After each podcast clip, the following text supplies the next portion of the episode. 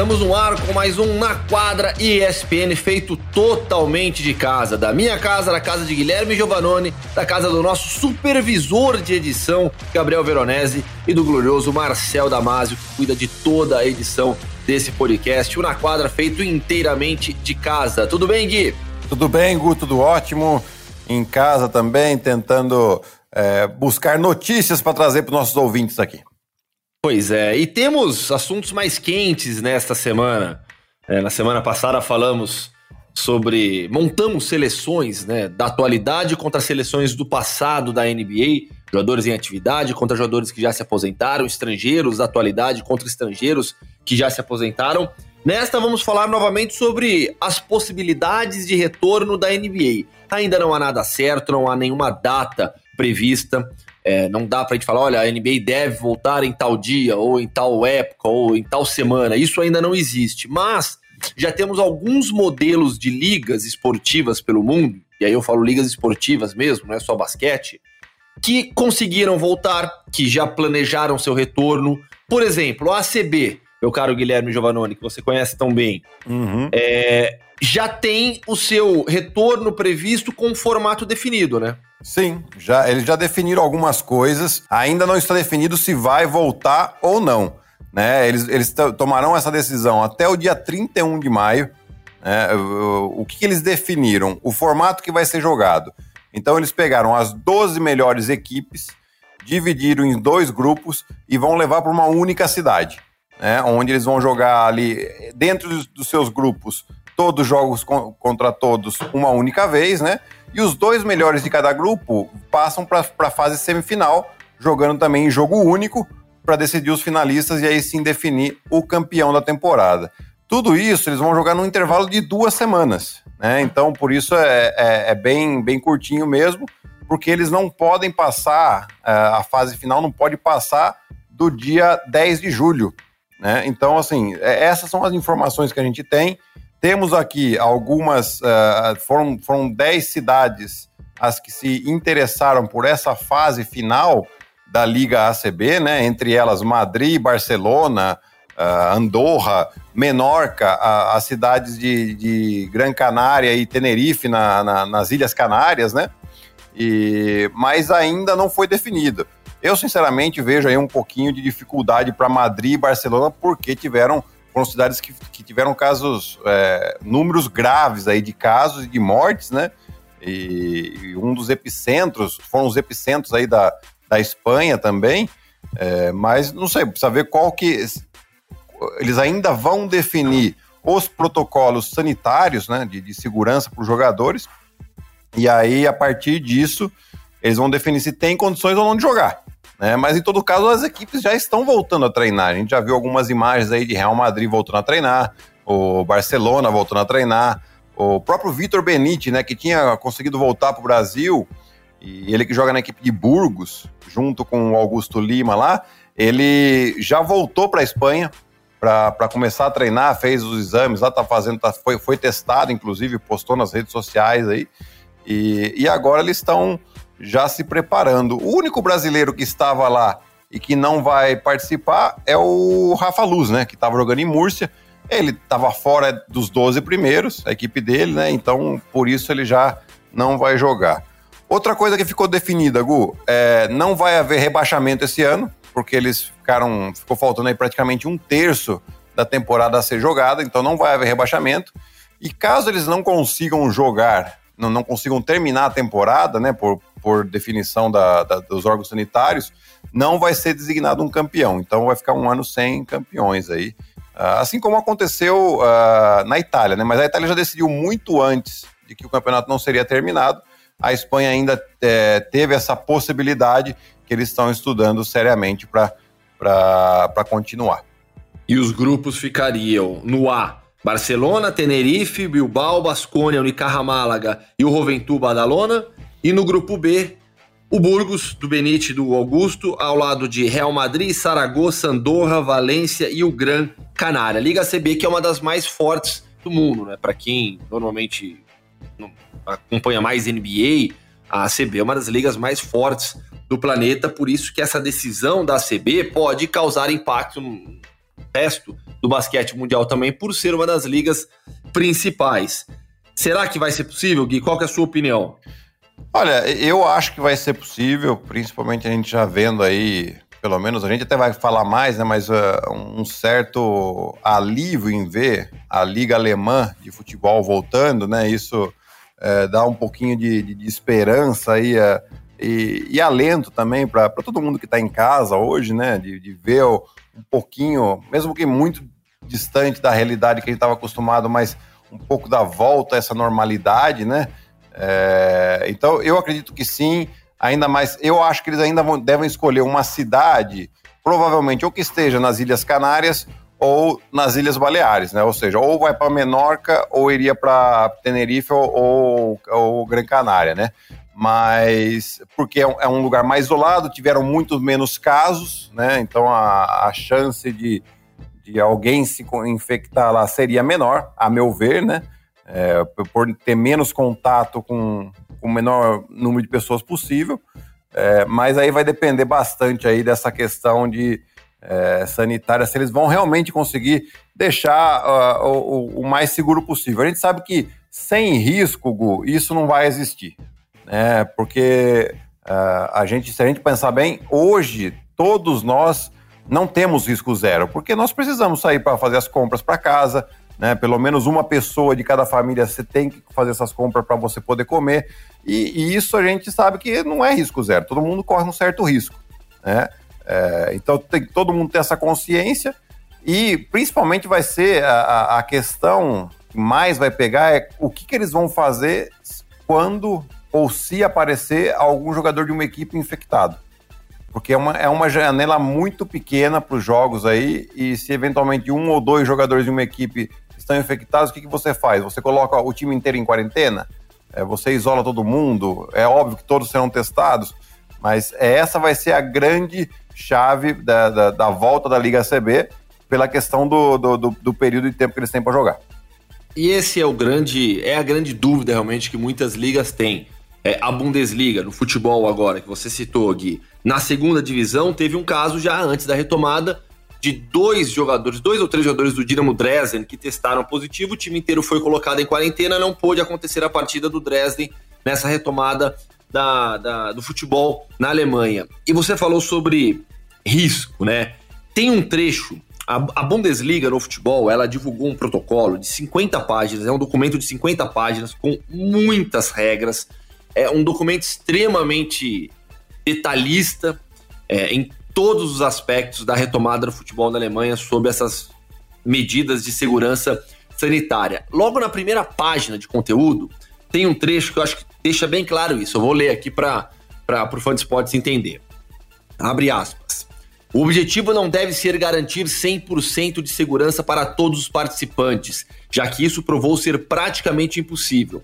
A ideia é garantir o risco médico justificável baseado na importância do futebol, em termos sociais, sociopolíticos e econômicos, e no desenvolvimento da pandemia.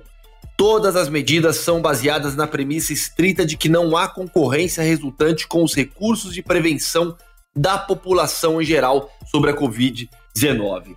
É, esse documento da Bundesliga, a meu ver, funcionando, com as coisas dando certo é, na Alemanha nessa retomada do campeonato alemão, é, esse documento ele pode servir de base para todas as ligas esportivas do mundo. A própria NBA está de olho no que está acontecendo na Alemanha. É, a ideia ainda mais forte na NBA é de ter uma ou duas sedes e realizar todos os jogos lá, confinar todo mundo. Na Alemanha os times estão jogando em casa, mas esse protocolo da Bundesliga ele é muito rígido e pode servir de base para outras ligas também. É, Gu, eu acho que é, você falou a palavra-chave aí quando a gente começa a falar de NBA, né? É claro que a NBA tá de olho uh, no que está acontecendo na Alemanha. É, a Alemanha estava à frente na questão da Covid em relação aos Estados Unidos, né? Então, é, é, é aquela questão de você observar o que está acontecendo nos outros países e, e, pegar o que eles estão fazendo de bom e tentar replicar, porque já se provou uh, efetivo, né? E, e eu acho que é exatamente por causa disso que o Adam Silver já colocou ali um, um, um, qual é o período que ele vai decidir se a que ele não, né? Que, é, que ele, junto com os, os, proprietários, irão decidir se continua ou não a temporada, que seria daqui a dentro. Ah, já, como ele deu essa declaração há duas, há uma semana atrás, que seria de duas a quatro semanas, né? Ou seja, a partir de hoje, né? Nós estamos gravando na segunda-feira isso, de uma a três semanas a gente vai ter uma decisão sobre a NBA, né? E, então, assim, já é um exemplo, o cara já, vai, já, já pode começar a ter uma ideia do que ele consegue fazer ou não, é, se eles vão conseguir é, ter essa segurança, né?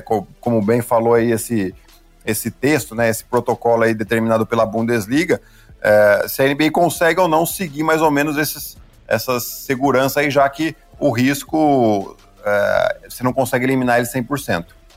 Pois é, e as discussões é, persistem, prosseguem nos Estados Unidos. Hoje não há um cenário muito claro ainda, né, Gui? Essa, essa, essa ideia de confinamento de todos né, envolvidos, né, jogadores, familiares, todos os membros de comissão técnica, em um único lugar. Já foi ventilada a ideia de disso acontecer, por exemplo, em Orlando, no, no, no complexo da, da Disney, porque tem vários hotéis, as quadras e tudo mais. Mas por enquanto nada avançou concretamente, né? A gente não tem notícia mais concreta, né?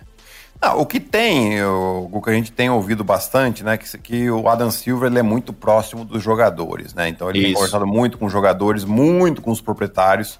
Na semana passada mesmo, né? Teve um encontro dele virtual com o sindicato dos jogadores, com vários atletas também. Sim, e, e eles todos entenderam e entendem que seria importante terminar essa temporada é, claro, minimizando ah, sempre uh, os riscos, né? Ou seja, colocando a segurança de não só dos jogadores, mas de todos que estão envolvidos em primeiro lugar. Né? Então, é, você definindo bem os protocolos, tendo uma, uma, uma, regra bem clara, todo mundo entendendo isso e, e colocando os prós e os contras, ok, eles é, de, decidirão eventualmente jogar, né? Porque daí começa a pesar uma coisa que a gente sabe que para americano, para todo mundo é importante, mas para americano eles colocam muito na balança, né? A questão financeira, né? A gente é, sabe que a questão dos tetos salariais das equipes vai de acordo com o faturamento da NBA, né? E, e esse ano a NBA tinha um faturamento previsto aí por volta de 8 a 10 bilhões de dólares é, antes da pandemia. Né? E isso pode cair para 6 bilhões de dólares o que já seria um, um, uma queda muito significativa e que iriam afetar todos, os, os, donos dos clubes, os jogadores, todo mundo que trabalha com a NBA, né, a televisão, enfim. Então, assim, o pessoal já começa a falar, beleza, vamos tentar minimizar esse, é, essa, esse não faturamento, vai. É, não sei se seria já um prejuízo ou não, para a NBA. Mas vamos tentar minimizar isso, ou seja, terminando a temporada você consegue minimizar é, é, é, esse lado financeiro, essa, essa queda. Mas você tem a segurança dos jogadores, né? Outro ponto importante que o Adam Silva falou: é, a gente não se sente confortável em, em ter um número de testes diário para jogadores e quem está participando da NBA se médicos e enfermeiros não, não estão sendo é, testados devidamente. É, até uma... Que foi, que foi um ponto crítico na Alemanha, que a Bundesliga tomou essa precaução, né? Ela, ela fez um levantamento para entender qual seria o impacto dos testes semanais em todos os envolvidos do futebol. É, o impacto disso no total nacional. E aí a Bundesliga chegou ao número de 0,4%, ou seja, não causaria impacto na testagem nacional. É, eu, e isso é extremamente importante. Por dois motivos, né, Gu? Pela responsabilidade social que a Liga tem e pela imagem que a liga vai passar para o resto do mundo. É, eu acho que isso é, é uma situação bem delicada e o Adam Silver ele, ele pode até cometer algum outro erro, né? Mas em relação a isso ele não vai deixar acontecer de jeito nenhum, né? Então é, tá, nós, agora nós estamos um pouquinho na, na pendência, né, Gu? Exatamente porque nós tivemos os primeiros jogos aí da Bundesliga. É, teve esse caso na segunda divisão que você falou e que o pessoal, que, o, que os jogadores já foram colocados em quarentena, né? E, inclusive todo o time, né, vai ser testado. É, mas vamos ver como é que é essas próximas, essa próxima semana principalmente e, e, e as por conseguinte, né? Porque é, uma coisa é você começar os jogos e beleza. Outra coisa é começar a aparecer algum, algum, alguns casos dentro desses jogadores. Como é que a liga vai reagir? E a mesma Exato. coisa que a gente vai, vai acontecer com a NBA. Né? A é. questão dos lugares que você falou, são pr praticamente dois lugares é, que se fala mais: Las Vegas e a Disney em Orlando, né? É, a Disney acaba levando uma, uma, certa vantagem, entre aspas, aí, porque a Disney, na verdade, é uma propriedade privada. Então, se, se a Disney resolve fechar lá o complexo só para NBA, tipo, você consegue ter um controle muito maior das pessoas que entram e saem ali. Né? Então, você consegue limitar o risco de contágio. Né? Na, em Las Vegas, você tem os hotéis e tal, mas Las Vegas acaba sendo uma cidade. E aí é, é mais difícil você fechar ruas, você é, controlar o que o povo vai fazer, né? Então, mas é, a possibilidade das duas serem, serem utilizadas ainda existe. É, lembrando que a situação dos Estados Unidos ainda é crítica no combate à pandemia é, de coronavírus e, de qualquer modo, os estados aos poucos vão já flexibilizando, né? A maior parte dos estados é, dos Estados Unidos já, já, já flexibilizou um pouco as medidas de isolamento social. E nos Estados Unidos, isso acontece no Brasil também, né? Os municípios, as pessoas seguem as orientações principalmente dos estados. Né? Então, por exemplo, na Major League Soccer, e na NBA também isso tem acontecido, né? Alguns times já têm voltado aos treinamentos, outros não, porque as orientações dos estados não permitem, ou permitem. Então, cada um segue, segue, segue o que o seu próprio estado autoriza, né? Alguns atletas já têm utilizado as, as instalações das equipes para voltarem aos treinamentos, mas a maioria segue segue treinando de casa ainda. Enquanto isso, né, Gui? Acho que é, o The Last Dance serviu para é. encher a alma do basqueteiro, né? O The Last Dance que terminou seus dois últimos episódios, passaram nos Estados Unidos, na ESPN, nesse último domingo. Aqui no Brasil, a série, produção da ESPN em parceria com a Netflix, passa exclusivamente na Netflix. Nesta semana entraram também no ar os dois últimos episódios. The Last Dance serviu para preencher a alma do basqueteiro nesse período, né? Ah, demais, Gu, demais. É uma série é, para quem, como a gente, cresceu vendo é, essa, esse time do Chicago Bulls jogar, né, Gu? Acho que matou um pouquinho a saudade, é, fez a gente relembrar coisas que a gente lia, é, né? Acho que chegava na imprensa na, e chegava muito mais escasso do que hoje é, porque a gente não tinha toda essa globalização da informação, né, com a internet tanto, a internet estava começando ali nos anos 90, né, e, e, a gente consegue ver histórias principalmente de bastidores, é, que algumas chegaram, outras não para a gente, mas principalmente a história dos principais personagens ali, né, a gente viu a história do Rod, uma história do Pippen, né, os problemas que eles tiveram, a própria história do Phil Jackson, a do Steve Kerr, que teve agora aí uma situação parecida dele com o pai, com o Jordan e o pai, né? Que os dois acabaram sendo assassinados, né? Então, assim, é, é muito rica essa série e realmente aí nos, nos deixou um pouco mais leves, né? Nesse, nesse momento tão pesado que a gente acaba vivendo não só no Brasil, mas em todo o mundo. Você teve algum Jerry Krause na sua vida? Cara, eu tive. Eu tive, sim, é, que foi, na verdade, o nosso, o nosso presidente da Virtus Bolonha, e que todo mundo chamava ele de louco, mas para mim ele só se fazia de louco. Né? Ele tinha ideias muito geniais, uh, mesmo quando elas pareciam ser muito estapafúrdias, vamos dizer assim, né? É, então ele, por exemplo, gente, no, no, no, primeiro ano que eu tive lá, a gente estava com um time em que a nossa meta era classificar os playoffs, chegar entre os oito. E a gente acabou chegando em final de Copa Itália, final da, da do Campeonato Italiano e, e, no Final Four da, da FIBA Eurocup. Foi um ano que foi um sucesso pra gente. E a primeira coisa que ele fez, logo que acabou a temporada, ele demitiu o técnico.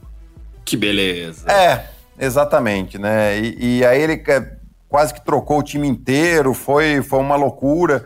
É, ele fazia umas coisas dessas, assim, ele, ele gostava bastante do holofote, né? É, mas ele é um cara que, assim, comigo, por exemplo, a gente se dava super bem, né? Lógico, mantendo a nossa distância, mas no, no meu último ano lá, eu tinha um contrato que me dava mais uma opção de, de, de, de, mais um ano de contrato, né? Então, eu tinha assinado um 2 mais um, que a gente chama, né? E, só que os, os dois lados poderiam sair do contrato pagando uma multa. E, e a gente, tipo, perdeu numa quarta-feira para Benetton Treviso as quartas de final. Na sexta-feira ele me chamou no escritório dele logo de manhã. E, tipo, isso aí era final, começo de maio, alguma coisa assim. a gente tinha até final de junho para decidir as duas partes, né? Se continuaria o contrato ou não. E ele me chamou lá e falou: Olha, eu não, não vou continuar com você, tem uma crise muito forte chegando. Eu adoraria continuar com você, mas eu, eu não vou ter condições de pagar. É, pelo menos esse contrato que a gente tem, então você fica à vontade aí, eu vou pagar a multa direitinho e tal, mas você pode ficar à vontade para procurar outro time, né? É claro, no momento, é lógico que eu fiquei muito triste, é, meio pé da vida, né? Porque eu estava muito contente em Bolonha, eu tava, né, eu era capitão do time, conhecia a cidade, já estava três anos lá, é, gostaria de continuar, né? É, mas ao mesmo tempo, eu, eu fui muito agradecido a ele porque ele foi extremamente honesto comigo. Tipo, ele não, não ficou me enrolando, falando, não, vou ver aqui. Falei, a hora que ele tomou a decisão, ele me chamou na hora, e o primeiro, a primeira pessoa a saber fui eu, até mesmo antes do meu agente, na época, né? Então, assim, é, é um cara que você às vezes não gosta do jeito que ele faz, mas aquilo que ele é, combinou com você, ele cumpriu. Né? Então, mas ele era meio Jerry Krause no sentido de, de querer o holofote para ele e quando alguém brilhou mais do que ele ali, ele quis ele quis sacar já essa pessoa. Pois é, e sabe quem tem nos ouvido e sugeriu um tema para o podcast dessa semana? Quem, Hugo? O glorioso Cícero Melo, torcedor fanático do Detroit Pistons. O Cícero tem histórias. A gente tem que trazer o Cícero aqui um dia, viu? É verdade. Porque o Cícero tem histórias espetaculares de. É, nos anos 80, o esforço que ele fazia para acompanhar os jogos do Detroit Pistons. Sabe, o Cícero tem histórias sensacionais de basquete. O Cícero já foi diretor de basquete do Fluminense. Tá? Pouca gente sabe disso. O Cícero já admitiu no ar que o esporte que ele mais gosta é basquete. Então a gente, a gente vai trazer o Cícero aqui um dia. E nesse final de semana, ele me mandou uma mensagem querendo tirar algumas dúvidas sobre o draft da NBA, que mudou recentemente o formato do draft lottery, né, para tentar combater um, um pouco o tanking. E esse, esse pedido barra sugestão do Cícero vem a calhar porque nesta terça-feira, 19 de maio, aconteceria o draft lottery, né, que é aquele sorteio para definir a ordem dos times no, no draft da NBA. Lembrando que há algum há um tempinho já a NBA mudou o formato do draft lottery, então agora os três times com a pior campanha, são 14 times que ficam fora dos playoffs. Os três times com a pior campanha têm chances iguais de ficarem com a primeira escolha do draft, 14% para cada um. E aí depois isso vai diminuindo até, o, até a 14 campanha, então vai lá, 14%, 14%, 14%. Aí depois 12.5, 10.5, 9, 7.5, 6, 4.5, 3, 2, 1,5%, 1,5% o 14 time é, fora dos playoffs.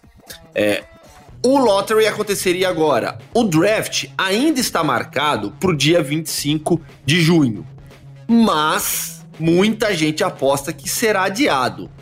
É, e, e por enquanto o Adam Silver não se posicionou ainda, Gui. É, não, não faz muito sentido você manter é, o draft para o dia 25 de junho, né? Sendo que a temporada não foi dada como terminada, né? Então, geralmente, as escolhas são feitas depois da temporada. É, é lógico, a, a, loteria vem antes, mas é, é claro que o, não, não tem necessidade. O Adam Silver está esperando ter uma definição é, se continua ou não com a temporada. E como ele já, já foi definido que, que, que essa definição não passa da metade de junho, né? Então ele falou: vamos esperar mais um pouco. Assim que a gente definir o que vai acontecer com a temporada, a gente remarca é, esse draft, né? Porque vai ter que, vai ter que remarcar ó, todos os, os, camps, né? Que, que os, uh, as equipes usam para avaliar os jogadores que eles eventualmente querem escolher, foram todos adiados. Uh, o próprio agora é, essa escolha também já foi adiada, né? Da, do, do lottery. Então, assim, não, não faz sentido você manter para o dia 25.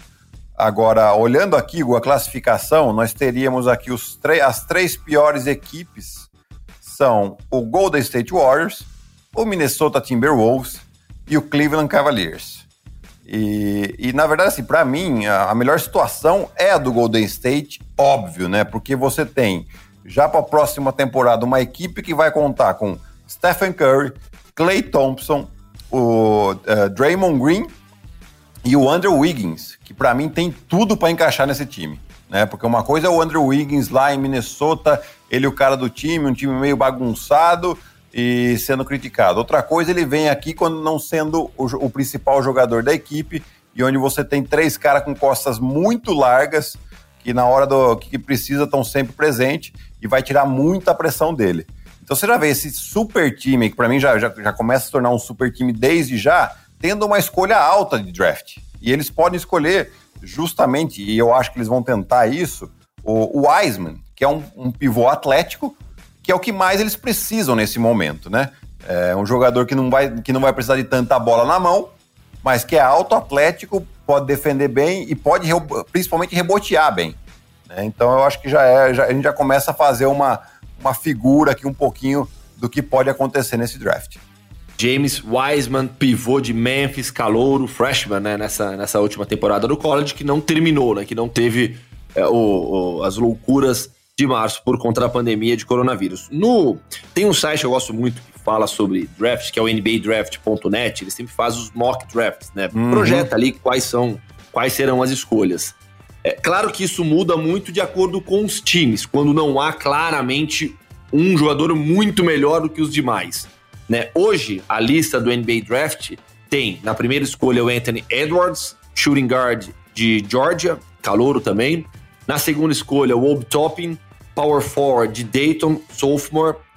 Na terceira escolha, o Lamelo Ball, que não, que não está jogando nos Estados Unidos, point guard da família Ball. E aí o James Wiseman aparece na quarta escolha, pivô da Universidade de Memphis. Na quinta escolha, que pode até ser, por exemplo, do Detroit Pistons, do Cícero Melo, tem o Kylian Hayes, armador francês também, muito jovem. Enfim, sobre o draft a gente pode falar mais em algum programa para frente, quando tivermos uma perspectiva melhor também de quando isso vai acontecer. Exato. Fechou, Gui? Fechou? Beleza. Fechou. Quer falar mais alguma coisa? Fica à vontade.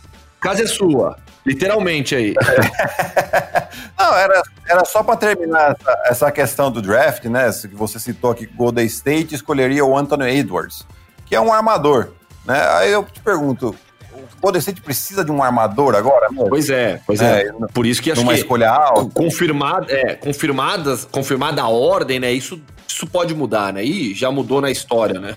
Provável. E a última, a última coisa que eu gostaria de comentar é que assim, é, essa questão do draft, lógico que é importante a qualidade do jogador, a, a qualidade técnica e atlética do jogador, mas o que mais conta para mim, aqui a meu ver, é a capacidade da equipe em desenvolver esse jogador. Né? Então eu vejo assim, o Golden State, a gente tá, tá provando aí que nos últimos anos foi muito capaz de desenvolver suas escolhas. É só a gente pensar em Clay Thompson, Stephen Curry e Draymond Green. Né? Os três vieram do draft e, e viraram estrelas da liga. Né? Então, assim, a gente tem essas situações. A gente já vê, por exemplo, o RJ Barrett, que foi draftado esse ano pelo, pelo New York Knicks, já não tá tendo. Tá tendo uma boa temporada, mas não é uma temporada, ó, a la Zion, a la Jamoran. É, o, o próprio o, o, o, Kendrick Nunn em Miami tá jogando melhor que ele. Né? O, o Duncan também de Miami tá jogando.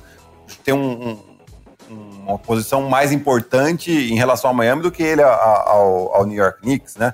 Enfim, isso é vai de cada equipe, da capacidade de desenvolver esses atletas. É, e hoje nessas listas, nenhum, nenhum brasileiro aparece. Claro que as listas jamais acertam totalmente, a gente fica na torcida para quem sabe, né? Ah, é. mais um brasileiro entra na liga. Então fechou, Gui?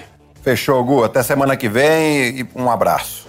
Valeu, Gui. Grande abraço. Até semana que vem. Esse foi mais um Na Quadra ESPN comigo, Gustavo Hoffman sempre ao lado de Guilherme Giovannone, sob coordenação de Gabriel Veronese e edição de Marcel Damasio. Valeu, um grande abraço e até semana que vem. Se cuidem.